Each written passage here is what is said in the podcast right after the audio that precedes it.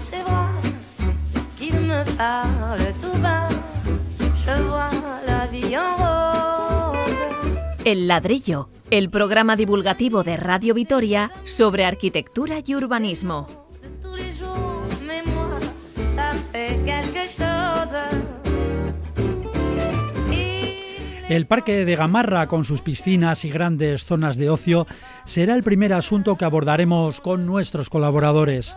Saltaremos después a África. Un arquitecto de Burkina Faso ha sido reconocido con el premio más importante del mundo en arquitectura. Sencillez, necesidad y belleza definen sus modestos trabajos, escuelas, dispensarios e institutos en poblaciones africanas. Es Francis Queré. Su historia es emocionante.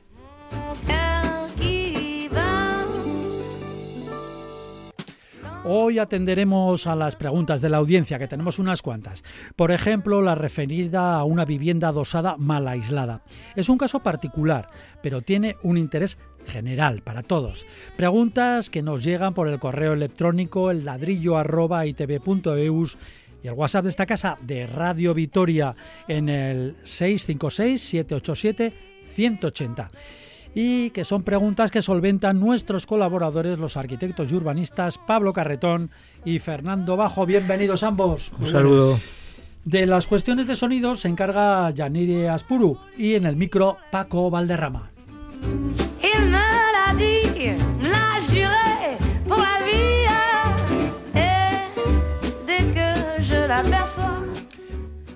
Pues lo dicho, empezamos ya. Preguntas de la audiencia. Asun Ramos dice, ahora están arreglando las piscinas de Gamarra para el verano. ¿Se les ocurre cómo se podría mejorar este parque? Ni más ni menos. Bueno, vamos a ver, Gamarra, todos lo conocemos, es un referente, fue un acontecimiento de ocio, deportivo. La ciudad miraba hacia ese río que teníamos al norte, que era el Zadorra, y a lo largo ya, de, incluso desde 1930 ya se hablaba de, hacer algo, ¿no? Entre el puente de Gamarra y el puente de, Escalmendi, el puente del Vasco Navarro. Y entonces ahí siempre estaban eh, con la idea de, de, de, crear una zona, ¿no? Una zona al lado del, del, río. Haciendo un poco de historia, se creó una especie de represa, se embalsó un poco el agua, había unas casetas de baños y eh, el efecto, el efecto tan bueno que hizo a los vitorianos, eh, a partir ya de 1950 se empieza a crear ya la gran, la, gran piscina que es actualmente Empezaron por una, una, pequeña piscina, pero bueno, luego ya la actuación hasta 1964 es como está ya un poco desarrollado todo el parque, no toda la zona de Gamarra.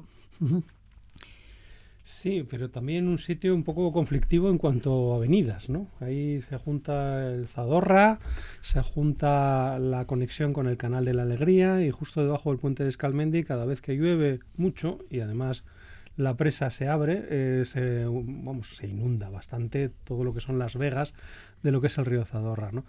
Y ese es el problema de esta zona, ¿no? Una zona totalmente inundable y una zona que hay que tener mucho cuidado precisamente por las afecciones que esas inundaciones pueden tener. Sí, precisamente ahora mismo, en estas fechas, el, el ayuntamiento está arreglando eh, problemas técnicos que ha habido por las inundaciones, porque bueno, las bombas y en fin, otras otros elementos pues se, se, han estropeado incluso hace meses o en meses pasados tampoco funcionó alguna de las piscinas también por problemas por problemas técnicas técnicos. Es decir es un complejo muy complejo no cabe duda bueno, la verdad es que nació precisamente por la cercanía del río, ¿no? Yo no me ha tocado vivirlo, pero lo que he leído es que las primeras piscinas que hubo en Gamarra precisamente se nutrían de agua del río, es decir, lo que hacían eran abrir las compuertas, llenarlas con agua del río, incluso vaciarlas prácticamente a diario con esa agua que, que venía, ¿no? Claro, eso es contradictorio con las normativas y los controles que una piscina actual conlleva, ¿no?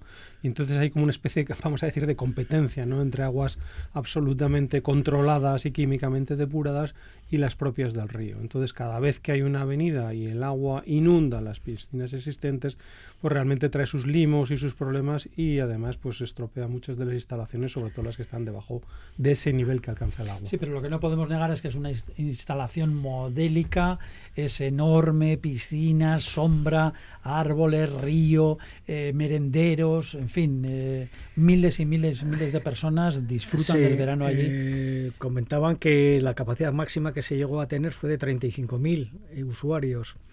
Y luego, a lo largo de los años o de las décadas, también ha ido mejorando, ha ido completando sus, sus servicios, sus, sus instalaciones. se hizo un vestuario nuevo con una zona de gimnasio. Eh, se, tiene, un, eh, tiene el velódromo al aire libre, tiene un campo de rugby bastante utilizado, eh, incluso tenía en la parte ya de Scalmendi un circuito de motocross, que incluso en aquellos años se hacían competiciones nacionales. ¿no? Entonces, el complejo de, Gamarra, pues bueno, era una referencia en, el Estado, fue de lo mejor, de, lo, de las mejores instalaciones de, de su estilo, fue una referencia y bueno, sigue siendo porque todos los veranos, pues, pues bueno, da cómodo a, miles y miles de, familias. sí. sí. Bueno, pero vamos a la pregunta. Han hecho un poco análisis de histórico, un poco la situación técnica que es mm, complicada, como decíamos, pero aquí esto es una pregunta de la audiencia, concretamente de Asun Ramos, que nos dice cómo se les ocurre que se podría mejorar este parque si es mejorable.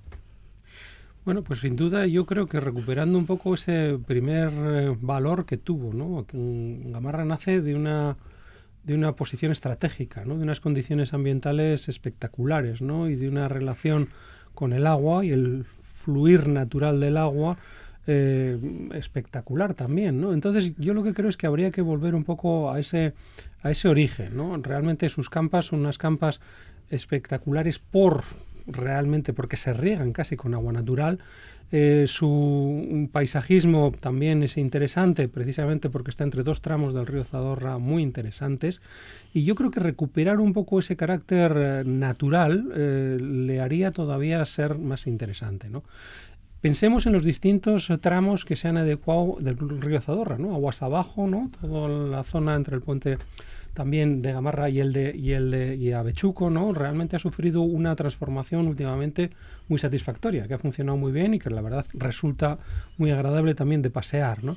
Bueno, pues quizá Gamarra debiera también tener ese, ese pequeño ese pequeño eh, esa pequeña mejora, vamos a decir, o esa pequeña adaptación ¿no? a lo que es el elemento natural y probablemente convertirse en un complejo deportivo ambientalmente más respetuoso y sobre todo fijándose más en todas las condiciones naturales que allí ya existen.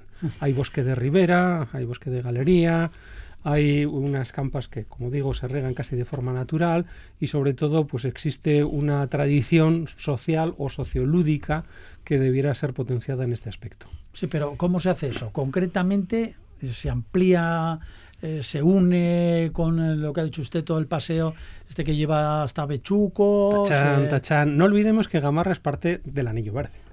Y es así, ¿no? O sea, Escalmendi realmente lo Pero también tenemos ahí muchos eh, tropiezos industriales, por decirlo eso es, eso es. Y el primero fue el de Escalmendi, precisamente el, famoso circuito motocross que antes hemos aludido, pues desapareció porque era, no era más que una afrenta, vamos a decir, ¿no? Hay motos corriendo y quemando aceite y gaisol a la vera del río, pues era un poco barbaridad, ¿no? Claro, eh, justo al lado del circuito existen unas, eh, bueno, unas empresas o unas factorías que realmente pues están algunas destinadas incluso al reciclaje de elementos industriales, incluso de chatarra, ¿no? Bueno, pues probablemente haya que, de alguna manera ir o adecuando todos estos aspectos de suelo industrial y tratar de hacerlos ambientalmente más compatibles con lo que ahí existe, ¿no? Entonces yo creo que habría que empezar por ahí, ¿no? Primero los usos, vamos a decir, más agresivos respecto de este carácter natural que tiene este lugar, pues eh, adecuarlos precisamente al nuevo uso. ¿no? Y poco a poco estirar del hilo y ganar en calidad. Eh, bien, yo ahora me refiero a, Gamarra 2, ¿no? un nuevo Gamarra, ¿no? Gamarra 2. Y comento, y comento. 2.0. Eh, bueno, vamos a ver. Está de moda. dentro de la ciudad tenemos Gamarra con 20 hectáreas, que yo creo que es, modélico lo que ha comentado Fernando. 20 hectáreas tiene. 20 hectáreas, sí. Eh, en la parte sur tenemos Mendi, Mendizorroza, con todas sus piscinas, que son 10 hectáreas, justo la mitad. Y entonces, dentro del plan general, la ciudad, en el modelo de ciudad, en la parte de Zabalgana, en la parte oeste, próxima, donde termina la ciudad y está próximo a Mercedes, ahí hay una parcela de 19 hectáreas, Gamarra 20 y esta de Zabalgana, Gamarra 2, vamos a, por, por, por, por crear un tipo, un modelo, es el, en el, al lado de Zabalgana. Está previsto con esas 19 hectáreas que forme una especie de triángulo, ¿no? Gamarra, Mentizorroza y Zabalgana, o Gamarra Zabalgana, bueno, vamos a llamarle Gamarra 2, y eh, puede eh, acoger otro otro modelo de también de ocio de, de expansión de, de, de, de tema de, mesas tema de piscinas temas de equipamientos igual mucho más modernos o más metidos en siglo XXI y esas expectativas creo que el propio barrio de Zabalgana que, que es el nuevo y tal podría un poco no sé cómo está exactamente creo que de momento creo que no han hecho nada pero tiene unas expectativas importantes también están al lado del anillo del anillo del anillo verde y sería ese otro Gamarra que vendría a completar un poco este triángulo que estamos comentando. Pero no estarían unidos, evidentemente. Eso es... Sí, estarían bueno, unidos porque son parte del anillo verde. Por el anillo, Ahí está el por el secreto. anillo verde. El anillo verde Sí. de este modo además se incrementaría, porque no sería solo, vamos a decir, un recorrido Vaya paseo natural, Gamarra, eh, Sí. Gamarra 2, como dice Pues usted. fantástico, fantástico. Hasta, hasta Mendizorroza, ¿no? Sí. Y sobre todo un paseo, vamos, entre árboles, entre zonas verdes y muy agradable. ¿no? Y además esto constituiría un uso complementario eh, a lo que son los usos ambientales del propio anillo. ¿no? Yo creo que, que el gran reto de- de- del anillo verde de Vitoria es precisamente incrementar ese valor naturalístico que tiene el propio anillo con otros usos que podrían ser usos lúdicos relacionados con él. Sin embargo, en Zabalgana ya hay suficientes equipamientos, zonas verdes, o sea, fíjese Bueno, pero cómo está la cosa. mm, estamos hablando de estas escalas de hectáreas, Sí, ¿no? sí, sí. 20 hectáreas es un, es un soporte físico importante y lúdico. Eh, quizá el centro cívico está más, más urbano, más constreñido. Eh, Gamarra está un poco de transición al, al suelo, al campo, al monte, ¿no? Esa transición de la ciudad, bueno, Gamarra lo que tiene es la, la, el- eh, la zona industrial, ¿no? No es una zona residencial. En cambio, esta parte de Zabalgana sí que tiene. Como anécdota comentaré que eh, cuando se hace la redensificación, en Zabalgana, el sector 5, para los, para los entendidos del urbanismo, el sector 5 de Zabalgana, se, se, se intenta crear ahí una un- 500 viviendas en este, en este Gamarra 2 que ¿Qué dice usted? Sí, entonces eh, hubo posturas enfrentadas, eh, unos estábamos en contra, en contra de, de pasar este bulevar, ¿no? la parte ya final de- del oeste de la ciudad y quitar esas viviendas. Creo que en el nuevo plan general eso se ha conseguido y vuelve a tener ese aspecto de esas 19 hectáreas muy próximas a la superficie de Gamarra que tienen ese futuro de, de- de- parque, de parque de ocio. Entonces creo que es muy interesante para, para la ciudad complementar un poco en otra zona, ¿no? en, en otra zona que, que complemente las Y, y distancias. con equipamientos además eh, lúdico-deportivos al aire libre, ¿no? Porque está claro Sí, que sí. los centros cívicos son muy importantes, pero Sí, son cubiertos, el verano vamos a decir, y- ¿no? Pero claro, en verano a todo el mundo le apetece mucho más bañarse en una lámina de agua en el exterior. Bueno, pues eh, miren, eh, Asun Ramos, para lo que ha dado su pregunta sobre Gamarra, cómo mejorarla, no solo mejorarla, sino que aquí- aquí se ha propuesto incluso hacer otro, otro Gamarra. Está previsto, ¿eh? yo creo que en, las, eh, en el modelo nuevo de ciudad, estaba ya en el anterior, pero al preservar ese, esa superficie, pues creo que, que va a ser un acierto. Bueno, Gamarra 2.0. El ladrillo o cómo la arquitectura y el urbanismo pueden resultar entretenidos.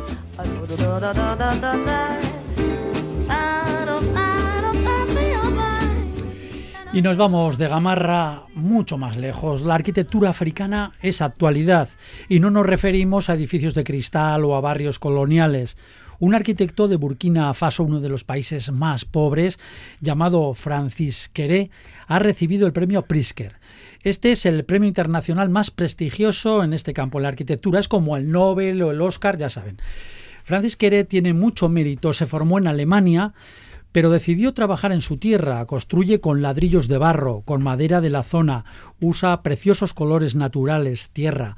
Los vecinos participan, son trabajos artesanos, sin alardes, modestos pero muy bellos, y son escuelas, hospitales, institutos. Hace tres años, el ICO, el Instituto de Crédito Oficial, dedicó a Francis Queré una gran exposición, comisariada por otro reconocido arquitecto, Luis Fernández Galeano. Entonces, el equipo del ladrillo visitó la exposición y charlamos con Galeano, gran conocedor de la obra del ahora famoso y premiado africano. Arquitectura africana donde se juntan sencillez, necesidad, utilidad y elegancia. Hemos recuperado parte de aquella entrevista preguntando a Fernández Galeano si estamos ante un gran ejemplo de arquitectura social. Absolutamente.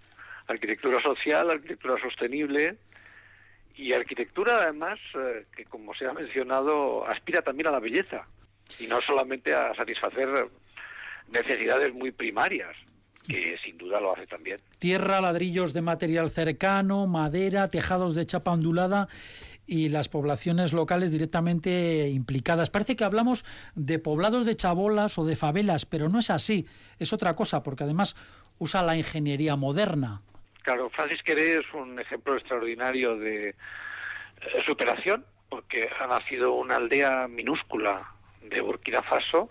Finalmente fue a estudiar artes y oficios en Alemania con una beca, se quedó allí, se hizo arquitecto y al final consiguió mm, dinero alemán para construir su primera escuela en su pueblo de origen, en Gando. Y de ahí eh, en adelante, esta primera escuela le dio el premio Aga Khan, lo hizo, le dio una cierta popularidad y luego le ha permitido mm, combinar esos dos mundos, el mundo de, de su país nativo, donde todavía la comunidad construye, muchas veces con tierra, eh, involucrando al conjunto de los que viven eh, allí, y luego las técnicas que él ha podido aprender en Alemania, que le han permitido, pues, por ejemplo, hacer estos cubiertas ventiladas, ¿no? que mejoran mucho la calidad ambiental y, climática de las escuelas, de las que ha construido tantas, ¿no? Escuelas, liceos, porque al final el, primer paso es la formación, como él ha manifestado con su trayectoria. Bueno, primero se forma a los, a los habitantes, se les enseña a soldar, por ejemplo, y ellos se tienen que levantar la estructura, luego además, bueno, se, hacen los ladrillos, eh, se, levanta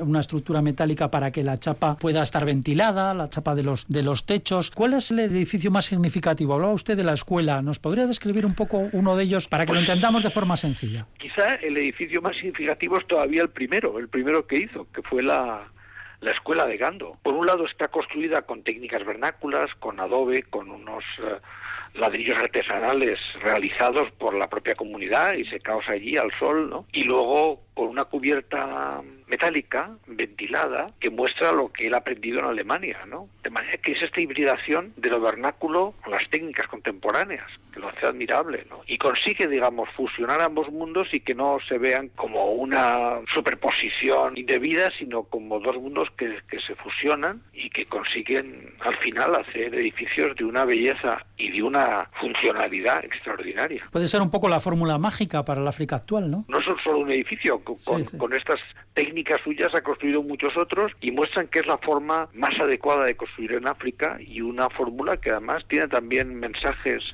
para nosotros occidentales. Buenas, profesor Fernández Galeano. Soy Fernando Bajo. Y ahí va mi pregunta. Nosotros podemos, en nuestro contexto, en nuestro país actual, donde hemos perdido muchas veces estas cuestiones ya, eh, vamos a decir, artesanales, ¿podemos rescatar algo de esta sabia lección? Yo estoy convencido que la arquitectura de querer no solamente útil para África, eh, nos enseña también lecciones a nosotros por esta condición de arquitectura universal. Es que al final la arquitectura, pues sí, es, es un, un techo sobre el que caminar, un tejado sobre nuestra cabeza y unas paredes que nos protegen, que nos dan seguridad, ¿no? Eh, y, poco más. Y luego un elemento climático que para siempre era el fuego y el caso de el clima cálido de Burkina Faso es la sombra, ¿no?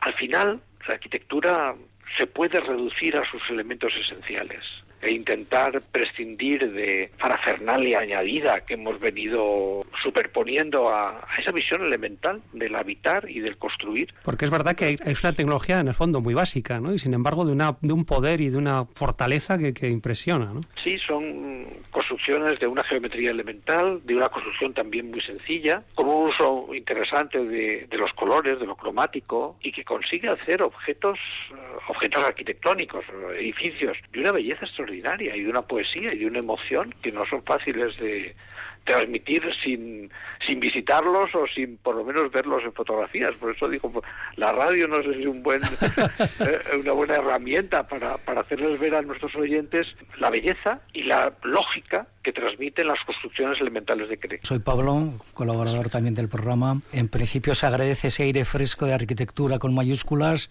dentro de este mundo. Esta alta tecnología, esta invasión de, de imágenes de grandes edificios que están como alejados de nuestra vida diaria, ¿no? Es, yo... A veces no solo la alta tecnología, también es, un poco el exceso formal, ¿no? La retórica también necesaria. Me chocó, me, me, impresionó bastante la idea de este árbol que está en su pueblo, que ese gran árbol, ese gran espacio público, ¿no? Que no tienen un ágora, no tienen una plaza a la usanza nuestra, y ese, ese árbol me parece que es un espacio público de un gran valor. Claro, en su caso, en lugar de ser como en el mundo mediterráneo un recinto, es por el contrario una sombra, una sombra bajo la que se cobijan, ¿no? Y ahí es donde se reúne la comunidad y donde se intercambian las experiencias de los viejos a los jóvenes. Es, es el lugar de encuentro que tiene, por un lado, una lógica climática, ¿no? Eh, la sombra que protege del, del sol africano, ¿no? Y que él quiso evocar cuando hizo el pabellón de la Serpentine, con ese gran dosel como un como una imagen del árbol del árbol primero no Burkina Faso tiene 14 millones de habitantes estamos hablando de un arquitecto singular eh, si está creando una especie de estilo una tendencia como especie de un estilo de hacer esa arquitectura dentro del lugar. Sin duda, hay muchos arquitectos eh, en África e incluso en, Europa, pero también desde luego en Asia y en otros y en América Latina, que usan las tecnologías sencillas. Y Francis Quere es uno de muchos otros, dentro de una gran eh, comunidad de arquitectos que sienten, por un lado, el deseo de aportar valor, de satisfacer necesidades eh, comunitarias y por otro de hacerlo con técnicas asequibles, eh, incluso en lo económico, claro, porque muchas veces son para comunidades eh, que no, no pueden permitirse otro tipo de, fin, de, de, dispendios, ¿no?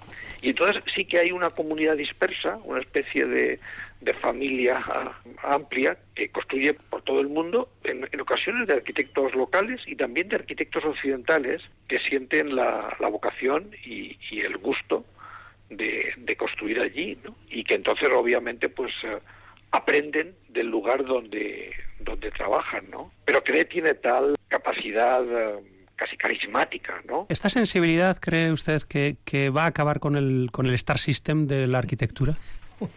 No, no, no. Yo creo que, el Star System va a seguir adelante por otras vías y con otros clientes y otros encargos y otros emplazamientos. En lugares como China, por ejemplo, se ve muy bien. Hay arquitectura absolutamente emblemática y simbólica y costosísima y, muy sofisticada en lo técnico y hay otros arquitectos que son casi arquitectos con pies descalzos, ¿no? Que en lugares eh, remotos construyen con una inteligencia material y técnica admirable, ¿no? O sea que los dos mundos, este mundo de las estrellas y de la arquitectura icónica y este otro mundo de la arquitectura de servicio, de la arquitectura elemental eh, y sostenible, eh, coexisten y seguramente lo hará durante mucho tiempo. Una última pregunta. En las tremendas y violentas agitaciones políticas del continente africano, ¿esta arquitectura como la de Kere va a sobrevivir? ¿Cree usted que sobrevivirá? Bueno, a veces incluso mm, no solamente sobrevive, sino que eh, la, la potencia, de hecho, fue una revolución en su país, Burkina Faso, la que condujo al encargo a querer de un nuevo, una nueva sede parlamentaria, porque la anterior había sido arrasada, ¿no? Arrasada, el Parlamento fue arrasado en la Fue arrasado, sí, en el, curso de esta, del levantamiento popular contra un gobierno autoritario, ¿no? Y entonces Francis Queré ahora tiene entre manos la construcción del, nuevo Parlamento de Burkina Faso en la capital. Así que en ocasiones esa, esas tormentas sociales, políticas y económicas pues, pues dan oportunidades a la arquitectura. Bueno, pues ha sido la recuperación de esa entrevista que teníamos con Luis Fernández eh, Galeano, un gran arquitecto y gran conocedor de Francis Queré, que es el gran premio ahora, es el premio Prisker, que por cierto, ¿qué les parece a nuestros eh, colaboradores, eh, Fernando y Pablo, el premio Prisker, ese Oscar, ese Nobel de la arquitectura? se está volviendo un poquito más social, un poco reconocer eh, trabajos más humildes, más sencillos. Sin duda, pero antes hay que decir que es el ladrillo el que está descubriendo nuevos talentos. Exactamente. No, lo olvides. Bueno, en cualquier caso, y fuera bromas, es cierto que el Prisker, afortunadamente, está distanciándose un poco de ese Star System al que aludíamos en esta entrevista y está fijando sus, premios y sus reconocimientos a arquitecturas que realmente pues están más cerca de la sociedad, ¿no? de, eso, de esa arquitectura de servicio ¿no? que, se decía ¿no? en la entrevista. Eh, yo creo que estamos todos hartos de grandes gestos arquitectónicos, de edificios costosísimos, que de, muchos de ellos resultan pues un fiasco ¿no? de esa arquitectura del poder, vamos a decir, y sin embargo, pues cada vez estamos todos más de acuerdo en que estas cosas sencillas que van a la esencia, pues son las que la sociedad demanda y, las que enriquecen realmente a todo el mundo. Pablo. Sí, la verdad es que, vamos a ver, cuando eh, aparece una arquitectura condicionada por un lugar determinado, con una sociedad determinada, con unas condiciones climáticas y con unos materiales completamente enraizados en el lugar, y aparece Queré, y hace unas arquitecturas maravillosas, evidentemente tiene ese mérito de, llevarse el Nobel de, la arquitectura porque, porque así lo demanda. Eh, solo hacer un, recorrido, un, vistazo a todas sus obras, eh, tienen ese, ese valor, ese, ese frescor de, esa arquitectura sincera, ¿no? sobre todo. Sí, porque Francis Queré, hemos comentado que tienen una trayectoria apasionante no solo en lo profesional. Este, este hombre era, era un joven en un pequeño pueblo en ese pueblo que citaban al principio, un pequeñísimo pueblo de Burkina Faso, un país pobrísimo, con una actual, tiene una eh, renta per cápita de aproximadamente unos 2 euros al día, imagínense. Entonces, bueno, pues era su padre era un poco el jefe de la de la tribu, del clan, eh, era bastante hábil y entonces, bueno, consiguió una beca a través de muchos, eh, bueno, ONGs y cosas de estas para estudiar eh, carpintería en Berlín. Y empezó a estudiar artes y oficios, bueno, carpintería concretamente, se le dio muy bien, empezó a era un hombre muy muy despierto e hizo al final arquitectura. Hizo arquitectura y se fue, volvió a su, a su país, bueno, vive entre Berlín también y Burkina Faso, pero fue allí a trabajar y es donde, donde ha brillado. Y además eh, es meritorio el hecho de la investigación, porque este hombre investiga, pero investiga allí en el terreno, es decir, se hacían ladrillos de barro, pero se deshacían, no tenían mucha consistencia, investigó cómo con, con productos de allí mismo esos ladrillos podrían ser más duros, en fin, eh, cómo poner chapa, claro, poner chapa en una, en una escuela, pues también de ladrillos de, barra, de barro, una unos techos de chapa, imagínense la temperatura en plena África, pleno África, cómo tiene que ser eso, como un horno. Bueno, pues ¿qué hace? Lo levanta, ¿no? Levanta esa chapa para que corra el aire entre la pared y el tejado, en fin, una maravilla en, este sentido. Sin duda, lo que pasa que, fíjate, eh, yo creo Francis lo que aglutina es eh, la sabiduría popular, esa herencia tradicional de la arquitectura vernácula, con el conocimiento científico que ha adquirido en Alemania. ¿no? Claro, esta, esta, mezcla, esta simbiosis es, es verdaderamente la, la, que hay que tener, ¿no? Porque nosotros estamos olvidando ya lo vernacular, ¿no? Por ejemplo, en estas cuestiones de sostenibilidad o de eficiencia energética, nos estamos yendo hacia elementos ultratecnológicos, eh, muchas veces difíciles de manejar incluso, ¿no? Y estamos olvidando que en la arquitectura tradicional, en la de siempre, en la de nuestras aldeas, nuestros pueblos, hay soluciones fantásticas que no requieren un sistema tecnológico tan depurado, ¿no? Ni un gasto, por ejemplo, eléctrico, que si un día nos quedamos en electricidad, pues no funcionan los ventiladores, los intercambiadores, todas esas cosas que estamos poniendo en los edificios, ¿no? En la arquitectura de Queré mm, no hace falta que haya electricidad para que funcione perfectamente. Hace falta solo el clima que está siempre ahí, ¿no? Y yo creo que ese, esa vuelta o esa mirada atrás, no ver nuestros precedentes más más eficientes es una de las grandes lecciones de esta arquitectura. Y luego es muy interesante, Pablo, el, el color, el color que tienen todas sus sus obras, esas escuelas, esos eh, pequeños hospitales, eh, con ese color tierra, igual que anaranjada precisamente, eh, no sé, es, muy, interesante. Es el color también de África, los colores, ¿no? Mm. En concreto en, en, unos cuantos edificios se usa la piedra de laterita, que es roja, tiene óxido de hierro, tiene tipo bauxita, etcétera. Yo traía un ejemplo, hablando de todas estas cosas, una, una escuela secundaria, el Liceo de Sorgue, que hace en Kudugú, y entonces el programa son nueve aulas, nueve aulas de tamaño igual, pero lo que pasa hace una especie de círculo con las nueve aulas, ¿no? Entonces está hecho con este bloque de laterita, el, techo, lo que has comentado un poco separado para que dé sombra, y entonces en ese círculo se crea un espacio central que es el auditorio, patio, ¿no? exactamente, un, patio central que ese que ese auditorio de tierra, exacto, es lugar de encuentro, etcétera, ¿no? Eh, todas estas aulas eh, individuales tienen arriba lo que se llama la torre del viento, que lo hemos hablado algunas veces, para que el, el aire caliente del aula se vaya, ¿no? Él habla en, su biografía o en, estos aspectos que siendo crío en, el colegio, las aulas que iba, que pasaba mucho calor y entonces no quiere que, se vuelva a repetir con estos alumnos. Y en esta escuela, en este, en este círculo de, aulas, eh, hace, eh, crea una galería perimetral al exterior, hecha con unos juncos, una especie de juncos que son ramas verticales que tienen, eh, tienen muchas funciones. Una de ellas es que estén los alumnos también un poco fuera, fuera, de fuera del aula y fuera de ese espacio que hemos hablado del auditorio, están ahí en sombra tranquilamente. Esta barrera de juncos, esta galería, estas ramas verticales impiden el sol y impiden el, viento arenoso. Ahora, en estos momentos, por aquí estamos, estamos padeciendo este, este viento arenoso de África. Pues él con este, esta galería impide, impide este, este viento, ¿no? Hace, lo tamiza y, y el efecto es mucho menor. Entonces, de un programa tan sencillo como nueve aulas en un, en un centro, a través de la forma, a través del lugar, a través de los materiales que hemos comentado, genera espacio, un, liceo, una, una, escuela secundaria completamente impresionante. Muy bien, pues si ya nos ponemos un poco románticos, imagínense con esas construcciones tan maravillosas y tan pegadas a la tierra, luego pues el, el anochecer, ¿no? El anochecer africano sobre los árboles con esos naranjas y esos rojos, en fin. Seguimos en el ladrillo. le parole più bastarde nella bocca tua non tace. Questa guerra senza pace. Taglia come artigli sulla schiena.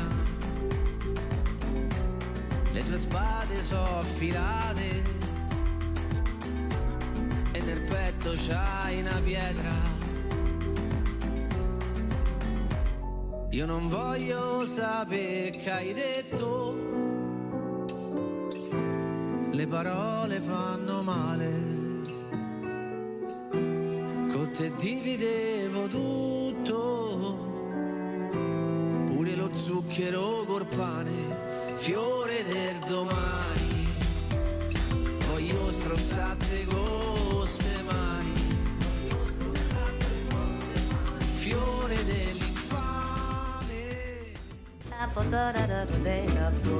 El ladrillo o cómo la arquitectura y el urbanismo pueden resultar entretenidos. Bueno, pues hemos dicho al principio que íbamos a atender especialmente a la audiencia. Más preguntas. Aunque es un caso muy particular, eh, tiene también elementos de interés general.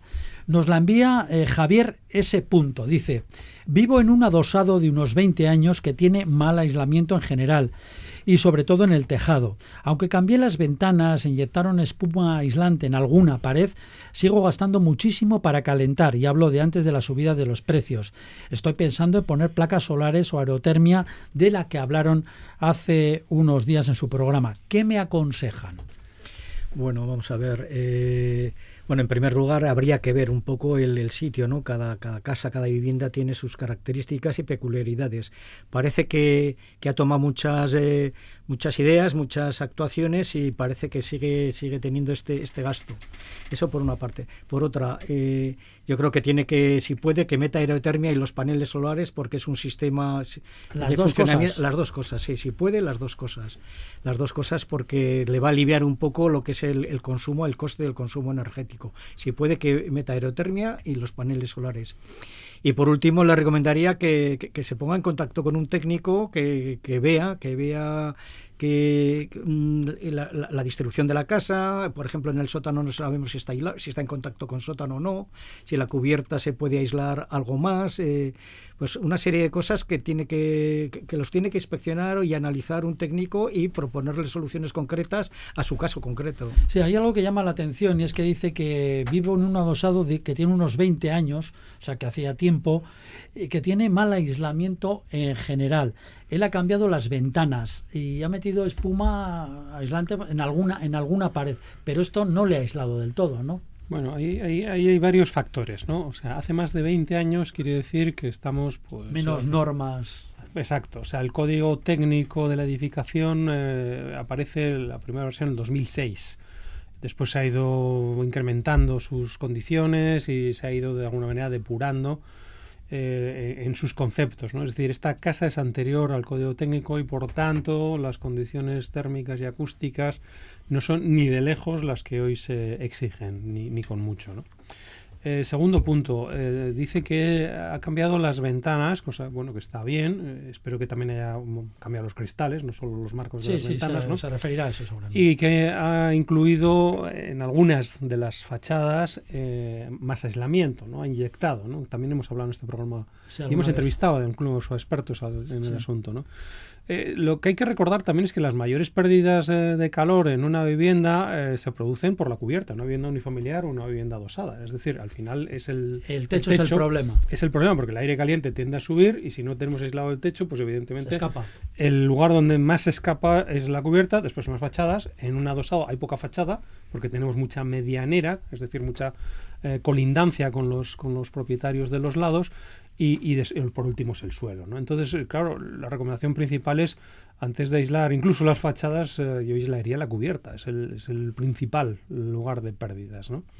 Y después eh, la instalación, que ya es otra cosa, de, otros sistemas de calefacción, ¿no? como pueden ser paneles solares o, o la aerotermia. ¿no? Pero lo principal es aislar. Lo principal es aislar. Y muchas veces no basta ni, ni incluso con cambiar las ventanas. O sea, lo que hay que también es sellar los premarcos de esas ventanas.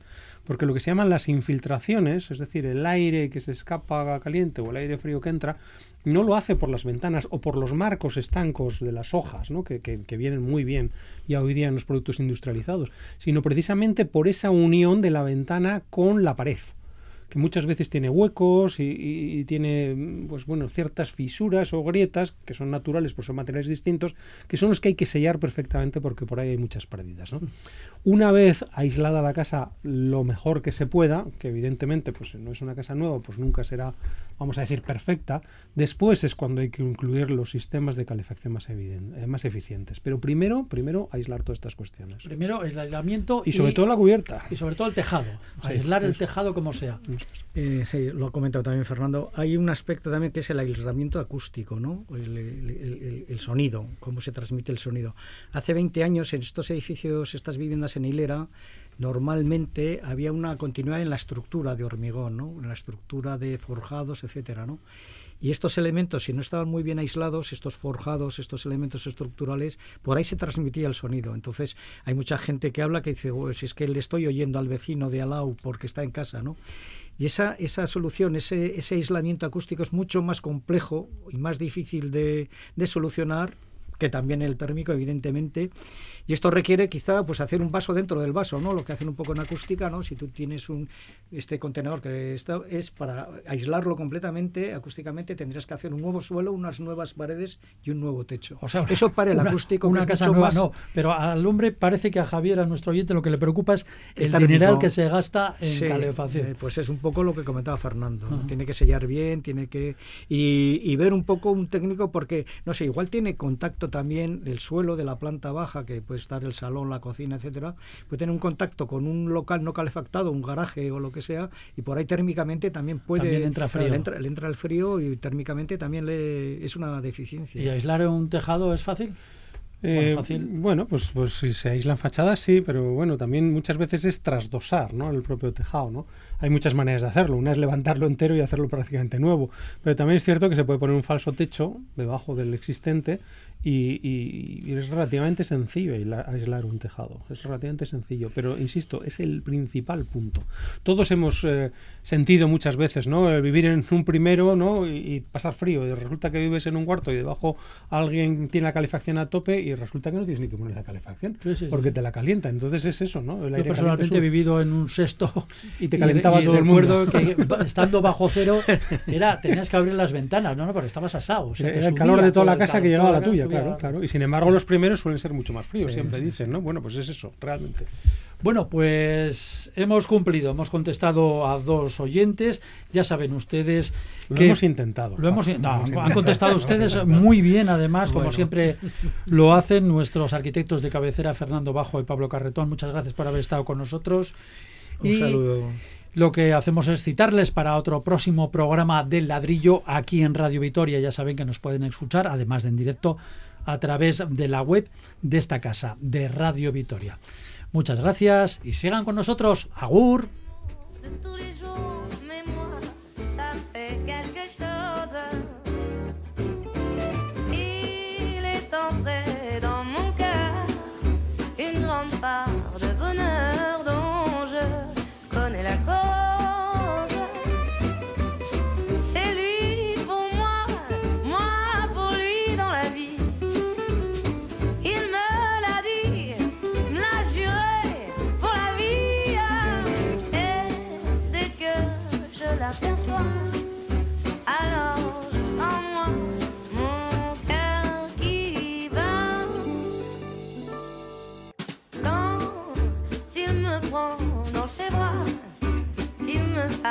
Le tout bas.